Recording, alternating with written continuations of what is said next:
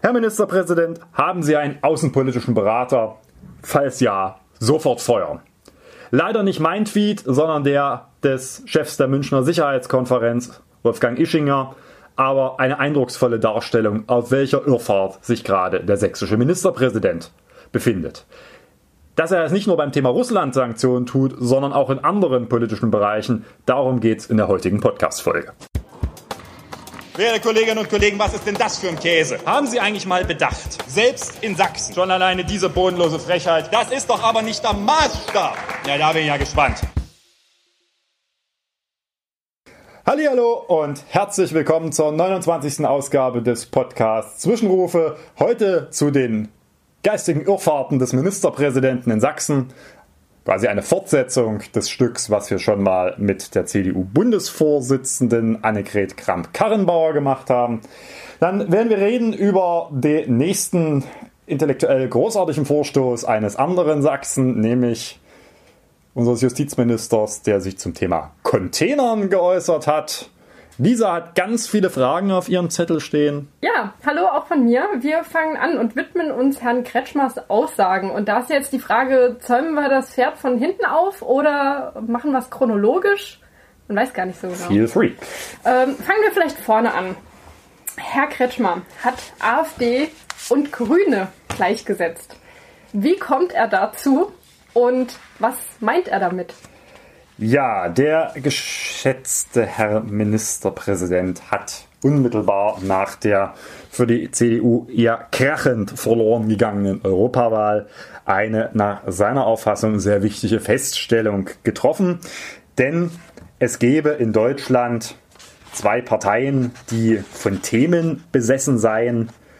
Die einen, was ich mal zusammen, von Flüchtlingen, die anderen vom Klimawandel und beide seien in diesen Fragen nicht zu Kompromissen bereit und deswegen sei das schlecht, wenn diese Leute Einfluss in diesem Land hätten, weil wir damit in einen Sog von Absolutheiten kommen würden, was politische Meinung angeht. Er hat das Wort AfD dann nicht wirklich in den Mund genommen, aber allen war klar, worüber er redete.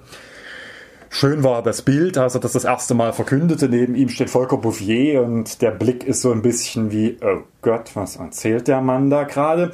Nun ja, seitdem stellen wir aber fest, der sächsische Ministerpräsident, der es ein paar Tage später schafft zu erklären, dass man ja notfalls in Sachsen über Viererkonstellationen nachdenken müsse, erklärt also, dass die Grünen auf einer Stufe mit einer, nach meiner Auffassung, verfassungsfeindlichen Partei stehen.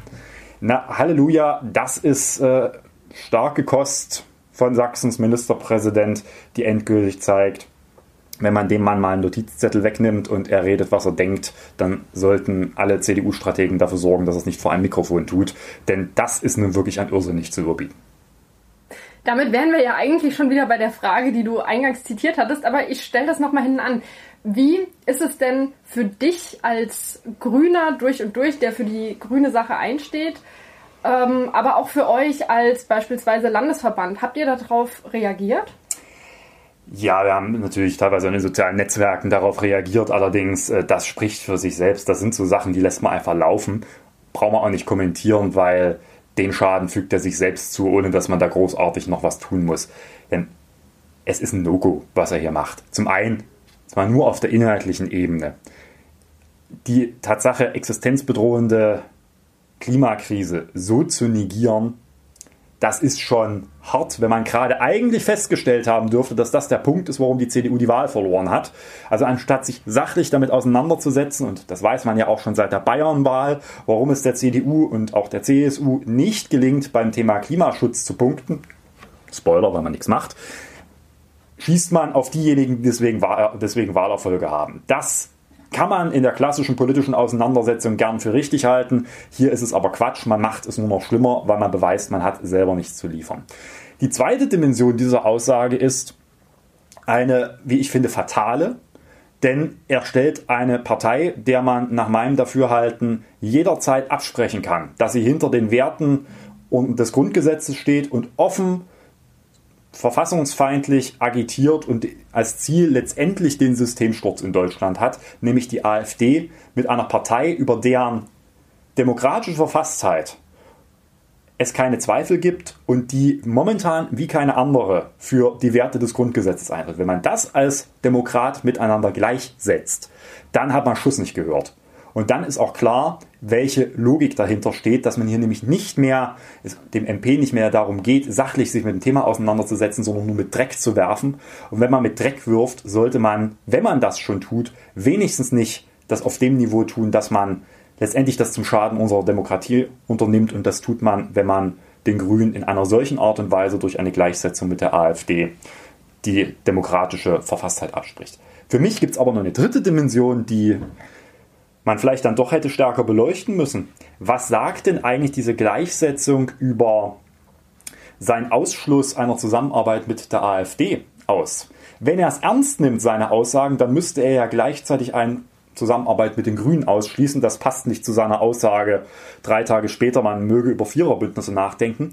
Oder im Umkehrschluss, diese Aussagen zu mit ihm wird es keine Zusammenarbeit mit der AfD geben, sind einfach haltlose Äußerungen, weil das nur letztendlich großes Getöse ist und am Ende sieht man das ja dann ähnlich wie möglicherweise bei den Grünen pragmatischer. Das ist eine Dimension der Aussage, die sich, glaube ich, der MP selber nicht bewusst ist, aber die natürlich auch leicht dahinter interpretiert werden kann. Alles in allem würde ich jedem in der Staatskanzlei und in der CDU-Geschäftsstelle dazu raten, dem alle Mikros wegzunehmen. Und das hat dann spätestens noch seine Äußerung zum Thema Russland bestätigt, wo man dachte, wenn du glaubst, es geht nicht mehr, kommt irgendwo der Kretschmer her. Die Mikros wegnehmen oder einen Redezettel in die Hand drücken, das sind vielleicht so die beiden Optionen. Äh, jetzt erinnere ich mich aber auch an eine Aussage von Herrn Kretschmer, der sagt, er will den Grünen auf keinen Fall noch eine weitere Landesregierungsbeteiligung ermöglichen. In welchem Lichte steht denn jetzt die Äußerung, dass man doch über Viererbündnisse nachdenken möge? Naja, es ist ihm letztendlich egal, der erzählt heute das und morgen das. Das ist alles nicht mehr stringent. Ich frage mich mittlerweile, ob es in dieser CDU eigentlich noch irgendjemand mit einem funkenstrategischen Sachverstand gibt. Meine These, nein. Andernfalls würde man Äußerungen des Spitzenkandidaten, die in sich widersprechen, innerhalb von Tagen genauso unterlassen wie wirklich hohle und dumpfe Angriffe auf momentan auch einen Hauptkonkurrenten im Wahlkampf in bestimmten Milieus. Meine These, der hat sich mit dieser Äußerung mehr geschadet, als ihm lieb ist. Zumindest bin ich schon von Leuten darauf angesprochen worden, dass man jetzt endgültig wohl den höchsten Grad der Irrationalität bei der CDU erreicht hat. Das heißt, es braucht gar keinen Rezo-Effekt, sondern man hat am Ende einen CDU-Effekt. Die Zerstörung der CDU geht von sich selbst aus? Ja gut, das ist nun ja schon seit langem so, aber sowohl momentan die Bundesvorsitzende der CDU mit ihren Äußerungen als auch der sächsische MP dürften bei der Frage, wer schadet hier am meisten dem eigenen Laden, hoch im Kurs stehen. Von daher, vielleicht gibt es da CDU intern irgendeinen Preis zu gewinnen für die dämlichste Aussage über die politische Konkurrenz oder den hohlsten Angriff auf irgendwelche YouTuber. Ich weiß es nicht. Ähm, Wobei da ja auch Herr Seehofer hoch im Kurs wäre mit seinen komplizierten Gesetzen, die er da. Möglicherweise täte es dem einen oder anderen CDUler mal gut, wahlweise etwas weniger Sonne zu tanken oder etwas weniger Weißbier zu trinken. Ich weiß es nicht, was, äh, wie man zu solchen Äußerungen kommen kann. Fakt ist, das ist alles nur noch eine Irrationalität nicht mehr zu übertreffender Laden. Zwar guckt halt Deutschland gerade auf die SPD. Das ist tragisch. Bei der CDU ist es ich will nicht sagen noch tragischer, aber von einer noch viel größeren Irrationalität geprägt, was da stattfindet. Die wollen nicht begreifen, obwohl es ihnen jeder sagen kann, warum sie die Wahl verloren haben und tun alles, dass die Gründe dafür weiter potenziert werden. Von daher muss man momentan sagen, der beste Mann für uns in Sachsen ist Michael Kretschmer. Kommen wir zu dieser Russland-Sanktionen-Sache. Was genau hat er denn da von sich gegeben und also was will er denn? Was ist denn sein Ziel? Eigentlich ist es ein alter Hut. In Sachsen gibt es schon seit längerem so eine schwelende Diskussion um das Thema Russland-Sanktionen. Hm. Er hat jetzt der Ministerpräsident ein Ende gefordert. Das ist Tatsache sehr harte Aussage. Ich habe hier durchaus im Landtag auch unter CDU-Lern ab und zu mal vernommen, dass man über eine Lockerung an bestimmten ähm, Teilen durchaus nachdenken muss. Der stellvertretende Ministerpräsident hat da auch immer also als SPDler zwischenzeitlich auch mal so ein bisschen das anklingen lassen. Dahinter steckt eine Überlegung, dass das der sächsischen Wirtschaft momentan schadet, insbesondere weil sie eine starke Ostorientierung hätte. Das Tatsache so ist, da kann man drüber streiten, aber dahinter steht natürlich auch eine Überlegung eher eines wirtschaftlichen Zusammenhangs aufgrund der Entwicklung bis 89, dass die Wirtschaft da auch noch quasi gute Beziehungen zu hat. Hm, bisher ist das in Sachsen aber jetzt keine offenes Diskussionsthema gewesen, außer bei der AfD und der Linkspartei. Die haben den sächsischen Landtag beide schon unabhängig voneinander mit Anträgen behelligt, die Russland-Sanktionen zu beenden. Das hat man damals als Schmarrn abgetan hier und auch aus guten Gründen abgelehnt, auch die CDU. Und nun kommt ausgerechnet der Ministerpräsident des Weges und erzählt, Moment mal, das geht ja so nicht weiter. Insbesondere für die sächsische und ostdeutsche Wirtschaft ist das Ganze ein Problem. Russland ist ein wichtiger strategischer Partner und deswegen müssen wir über die Russland-Sanktionen nachdenken und sie entsprechend abschaffen. Das Ganze hat er nach einem Treffen mit Wladimir Putin erzählt. Wie waren denn die Reaktionen aus den eigenen Reihen? Vernichtend. Ich glaube für, also man kann ja als CDUler viel sagen und es stehen zumindest Leute so schweigend da und sagen nichts. Da weiß man schon, oh, der Rückhalt im eigenen Laden ist wohl begrenzt. Aber wenn nacheinander auch führende CDUler ihm durchaus widersprechen und selbst die Bundesvorsitzende ihm jetzt äh, deutlich in die Seite gestoßen hat, nachdem, aber wenn solche wirklich Experten mit hohem Renommee wie Wolfgang Ischinger in einer solchen Art und Weise draufgehen, dann weiß man, dass man da gerade richtig Porzellan zerschlägt sage es mal so, die außenpolitische Relevanz des sächsischen Ministerpräsidenten darf man grundsätzlich in Frage stellen, ja, aber äh, da merkt man so richtig, wie auch bei dem Thema offensichtlich die klassischen CDU-Überzeugungen und Werte vollkommen den Bach runtergehen. Also die Botschaft von Kretschmer ist ja, was da letztendlich implizit, was da mit der Krim und der Ukraine, ja, alles äh, doof und schlimm, aber es kann ja nicht dazu führen, dass durch die Sanktionen das unserer Wirtschaft schadet. Naja, wenn man das mal ernst nimmt, kann man sich Sanktionen sparen. Also Sanktionen, die keinem wehtun, die kann man lassen. Und wenn man immer dann nur nach dem eigenen Hemd greift und sagt, okay, wir wollen aber nicht, dass unsere sächsische Wirtschaft davon bedroht wird, dann war's das mit dem Sanktionsgefüge und dann können wir auf dem internationalen Parkett zumachen, weil dann wird keiner mehr Sanktionen ernst nehmen. Von daher ist das wirklich auch ein Schaden, den der, glaube ich, in den Kreisen angerichtet hat, wo die Nächsten, also die Leute, die vielleicht auch eine CDU noch aus einer außenpolitischen Stabilität durchaus unterstützen, denken, oh Gott, solche Leute haben die hier. Nun ja, ich bin gespannt, was der nächste Ausritt in den Gemüsegarten der Absurditäten von Michael Kretschmer sein wird. Mein Tipp, der Wahlkampf hat noch nicht mal richtig angefangen. Es wird noch viele Momente geben, wo wir das erleben. Und das kann ja schon mal die Warnung ausstoßen in Richtung der CDU-Strategen. Vielleicht sollten Sie auch mal überlegen, dass das ein oder andere Mikro abgeklemmt ist, wenn er irgendwas erzählt. Man erinnere sich an die berühmten Aussagen von Gordon Brown über eine Frau, die er gerade getroffen hat, als das Mikro noch offen war. Von daher, ich rechne mit einem unterhaltsamen Wahlkampf. Gleichwohl für die politische Verfasstheit und auch das Außenbild Sachsens war das ungefähr der nächste Sargnagel. Kommen wir nun auf die nächsten Äußerungen aus dem CDU-Lager zu sprechen. Wir haben zwar gesagt, wir sprechen über das Containern, was nach wie vor verboten bleiben soll. Einen maßgeblichen Beitrag dazu hat ja auch Justizminister Gemko geleistet. Der sagte, wir wollen nicht, dass sich Menschen in eine solche menschenunwürdige und hygienisch problematische Situation begeben, denn falls jemand verdorbene Lebensmittel aus Containern esse und krank werde, gehe es ja auch um Haftungsfragen. Was sagt man dazu? Mm ja, netter, netter Versuch, ist nur leider halb am Thema vorbei. Also das Containern ist ja seit langem auch eine Diskussion. Man muss dort zwischen zwei Dingen erstmal schon mal unterscheiden, zwischen der Strafbarkeit des Handelns und möglicher Verpflichtungen derjenigen, die den Müll ausbringen, also in der Regel der Supermärkte und beispielsweise Haftungsansprüchen. Das hat erstmal per se relativ wenig miteinander zu tun, weil momentan diskutieren wir vor allem die Strafbarkeit der Handlung.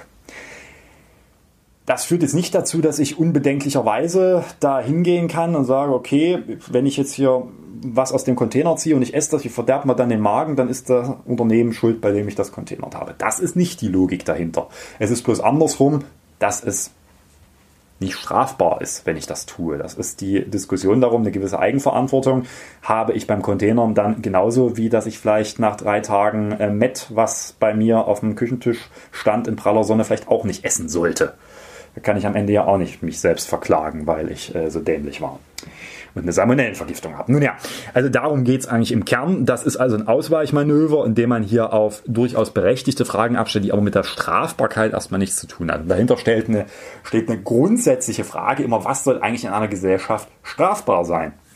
Und hier geht es eigentlich auch was, wo eigentlich keinem ein objektiver Schaden erstmal zugefügt wird. Das Unternehmen hat das Zeug in den Müll geworfen. Das ist keine Eigentumsaufgabe, aber sie haben es in den Müll geworfen, sie brauchen es also nicht mehr. Also entsteht ihnen also da kein Schaden und gleichzeitig entstehen auch an anderen Punkten kein Schaden. Und wenn niemanden jetzt mal fernab von gesundheitlichen Fragen, die aber eine nachgelagerte sind in dem Moment, wo man sagt, man ist schon noch selbst dafür verantwortlich, wenn man da zum Schluss kommt, es entsteht zumindest erstmal kein materieller Schaden in der äh, Situation, dann darf man durchaus die Frage stellen, muss das der Staat mit dem Sanktionsrecht des Strafrechtes bedrohen oder kann er das lassen? Das ist so ein bisschen wie die alten Selbstgefährdungsdiskussionen beim Cannabiskonsum und so weiter. Also wann muss eigentlich ein Staat strafen? Und nicht alles, was man für Quatsch hält, muss gleichzeitig strafbar sein. Also der Justizminister kann ja Container für Quatsch halten. Ich halte das für nicht Quatsch, weil warum soll man Lebensmittel wegschmeißen? Oder weggeworfene Lebensmittel quasi dann endgültig der Verwertung äh, zuziehen lassen, wenn man sie möglicherweise noch verwenden kann. Aber da jetzt so eine, zu sagen, das muss gleichzeitig strafbar sein, halte ich für Quatsch. Generell muss ich aber auch sagen, dass ich andere Wege als die Frage der Strafbarkeit des Containers, was ich gleich wohl die, das wegzunehmen unterstütze, durchaus für sinnhaftere Diskussionen halte. Zum Beispiel? Ja, zum Beispiel, warum dürfen Unternehmen überhaupt noch nicht verdorbene Waren wegschmeißen? Das ist eine Frage, beispielsweise in Frankreich äh, diskutiert wurde und auch mit dem entsprechenden Gesetz versehen wurde, dass das eben nicht mehr geht. Also sicherlich trifft dem Verbraucher auch eine große Verantwortung, was er tagtäglich zu Hause in seine Mülltonne schmeißt, weil er Einkäufe fehlgeplant hat, viel zu viel gekocht hat. Das geht, glaube ich, jedem mal so. Aber wenn man so mal die Standardzahlen rechnet, was so pro Jahr ein Deutscher an Müll, der noch genießbar war, quasi wegschmeißt, dann sind das exorbitant hohe Zahlen. Aber natürlich trifft das auch Unternehmen. Da wären Dinge, die in der Regel noch genießbar sind, wo vielleicht maximal das Mindesthaltbarkeitsdatum abgelaufen ist, was aber kein Mindestverbrauchsdatum ist. Das heißt, wenn die Ware noch in Ordnung ist, kann man das jederzeit noch essen oder trinken. Sicherlich geht es ja nicht um Hackfleisch oder dergleichen mehr, um bei meinem Beispiel von vorhin zu bleiben. Aber dass man da beispielsweise sagt, das dürfen die nicht ohne weiteres wegschmeißen, fände ich beispielsweise eine Regelung, die dringend mal in Deutschland notwendig wäre. Einen anderen Punkt hat das ja gerade äh, die Fraktionsvorsitzende der Grünen im Bundestag, Katrin Göring-Eckert, aufgemacht, was die Frage der Vernichtung von Retouren bei Versandunternehmen angeht. Auch das finde ich aus schon ökologischen Gesichtspunkten ein Unding, dass man dort, weil es kostengünstiger ist, das Zeug vernichtet, anstatt wieder in den Handel zu bringen. Und ich glaube, solche Diskussionen sind perspektivisch langfristig zielführender, aber von der strafrechtlichen Dimension des Containers bin ich nicht überzeugt. Ich möchte nochmal auf den Aspekt des Schadens zurückkommen, mhm. weil du ja sagtest, es entsteht per se kein Schaden. Jetzt kann man das ja so durchspielen, dass man sagt, die Menschen, die Containern, also Lebensmittel aus dem Container kostenfrei entnehmen, kaufen ja in dem Moment keine neuen Lebensmittel. Das heißt, der Schaden wäre ja, weil Menschen, die dann tendenziell mehr containern, weil es ja nicht mehr mit Strafe bedroht ist, ne? und somit quasi. Aber, ja, im Strafrecht stellt man aber das hat man auch ein bisschen abgeändert, aber grundsätzlich erstmal nicht auf eine abstrakte, auf einen abstrakten Schaden ab in solchen Fragen. Und da geht es um die Strafbarkeit. Man kann es volkswirtschaftlich, das ist möglicherweise eine ganz andere Diskussion. Da müsste man aber auch Trinkbrunnen abschaffen. Wird also hier einfach nur die Wirtschaft geschützt oder worum geht es am Ende? Ich glaube, es ist einfach ein Unwillen, eine Strafbarkeitsdiskussion von einer möglicherweise anderen Diskussion mal wirklich abzuscheiden und zu sagen, okay, Containern an sich ist, machen ja jetzt auch nicht Millionen. Ja? Äh, ist doof, kann man ja als Justizminister der Meinung sein, aber muss deswegen nicht gleich strafbar sein und sich gleichzeitig dann eben einer Diskussion über wirkliche Alternativen zu entziehen, indem man sagt, das ist ja, äh, das geht ja alles so gar nicht. Dann wären wir am Ende unserer heutigen Folge und demnach bleibt mir wieder zu fragen, was du uns denn Schönes mitgebracht hast. Ein es breitet sich ein Lächeln aus. Es ja leider nicht. Artikel, der äh, zu meiner großen Belustigung heute Morgen führte. Aus, ich aus erspare aus der Bildzeitung, ich erspare euch äh, die Notwendigkeit der Kaufabsicht äh, zur Unterstützung jener Zeitung. Äh, deswegen mal eine kurze Zusammenfassung, überschrieben mit Gratis Wohnen, Pizza und PTV. CDU gründet Wahlkampf-WG für Influencer. Ich fasse zusammen, man hat in der eine Loft-WG in der Neustadt angemietet. Dort kann man ab demnächst einziehen, wenn man Teil des Teams Kretschmer ist und den Kandidaten auf Facebook, Instagram oder Snapchat unterstützen möchte. so zumindest der CDU-Landesgeschäftsführer, zur Verfügung stehen vier Doppelzimmer, drei Bäder, eine große Wohnküche und eine Art Partyraum mit Poolbillardplatte. Auch Kretschmer selbst werde regelmäßig vorbeischauen. Ja, äh, ich habe mich wirklich gefreut. Die CDU versucht mal wieder das Problem sie zu lösen dass sie so nicht lösen kann. Wenn die Botschaft scheiße ist, ist auch egal, wie du sie verpackst. Und daher kannst du da 25 vermeintliche Influencer in der WG packen, wird immer noch eine scheiß Botschaft, die nach draußen kommt. Aber ich weiß jetzt, wo ich im Wahlkampf vielleicht mal klingeln werde, wenn wir rauskriegen, wo diese Influencer-WG ist, um mal so fragen, wie es denn so ist im Wahlkampf. Nun ja, äh, ich hatte schon die Befürchtung, dass du kurz überlegst, da einzuziehen, um in diesem super Team mitzuarbeiten. Aber Immerhin gibt es offensichtlich einen äh, komischen Pulli mit einem Sachsen-Logo in Herzform. Ja, immerhin. Also von daher, liebe Leute, ihr wisst jetzt, wer demnächst den Social Media Wahlkampf der CDU orchestriert und ich weiß, wo ich, wenn ich Spaß haben will, klingel. In diesem Sinne sind wir am Ende der heutigen Podcast-Folge angekommen. Wir bedanken uns für die nicht gestellten Fragen, die uns wie immer ermöglicht haben, eigene Sichtweise auf die Welt und den Lauf der Dinge zu äußern. Wenn ihr das ändern wollt, dann schickt uns mal was, worüber wir reden sollen. Ich kann schon zwei kleine äh, Spoiler machen. Zum einen, wir werden im Wahlkampf ein Format vielleicht testen mit dem Podcast, wo wir aktiver auch nach draußen gehen und vielleicht sich dann auch direkt Fragen ergeben. Und zum anderen, um das mal zu testen, hört ihr uns beim nächsten Mal vielleicht nicht mehr ganz so akustisch wundervoll, weil wir gehen mal nach draußen. In diesem Sinne, tschüss.